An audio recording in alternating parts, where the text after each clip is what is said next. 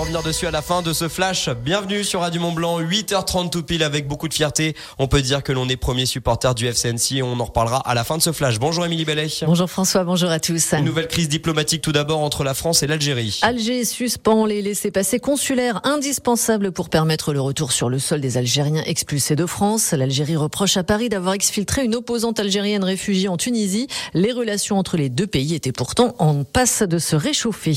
Tension également en Afrique centrale où la présence française est de plus en plus contestée. Emmanuel Macron est arrivé hier soir à Libreville au Gabon. Début d'une tournée de quatre jours sur le continent. Le chef de l'État participera aujourd'hui à la dernière journée du sommet One Forest Summit consacré au développement des forêts africaines. Tiens, peut-être pour vous, les frontaliers, ça vous concerne directement. Afin de lutter contre la circulation automobile dans le centre-ville, le canton de Genève a décidé de réduire le nombre de ses places de stationnement. Également annoncé des places de parking plus chères dans la rue afin d'inciter les conducteurs à se diriger vers les parkings souterrains. Les résidents devraient également voir le prix de leurs macarons augmenter. Autre objectif pour le canton, se conformer aux objectifs de neutralité carbone en 2050. Des mesures qui entreront petit à petit en vigueur. Les mondiaux de ski de fond se poursuivent à Planica en Slovénie. Hier, les hommes étaient en piste pour l'individuel. Les Norvégiens n'ont laissé aucune chance à leurs adversaires en s'imposant sur les quatre premières. Clément Paris est dixième, Hugo Lapalus onzième.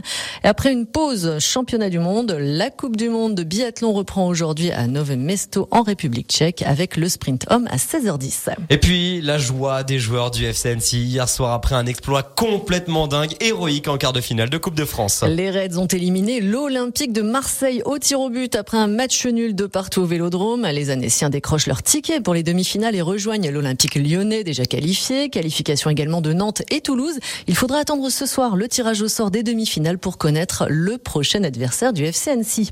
La joie, mais aussi la tristesse dans le monde du football qui a perdu hier l'une de ses légendes. Juste Fontaine est décédé à l'âge de 89 ans. Un buteur hors du commun au record toujours inégalé. L'ancien attaquant du Stade de Reims reste aujourd'hui le joueur ayant marqué le plus de buts sur une seule et même Coupe du Monde. 13 buts lors du mondial 1958 en Suède. L'équipe de France avait cette année-là atteint pour la première fois de son histoire les demi-finales. Effectivement, merci beaucoup Émilie Bellet, 8h34, l'info neige.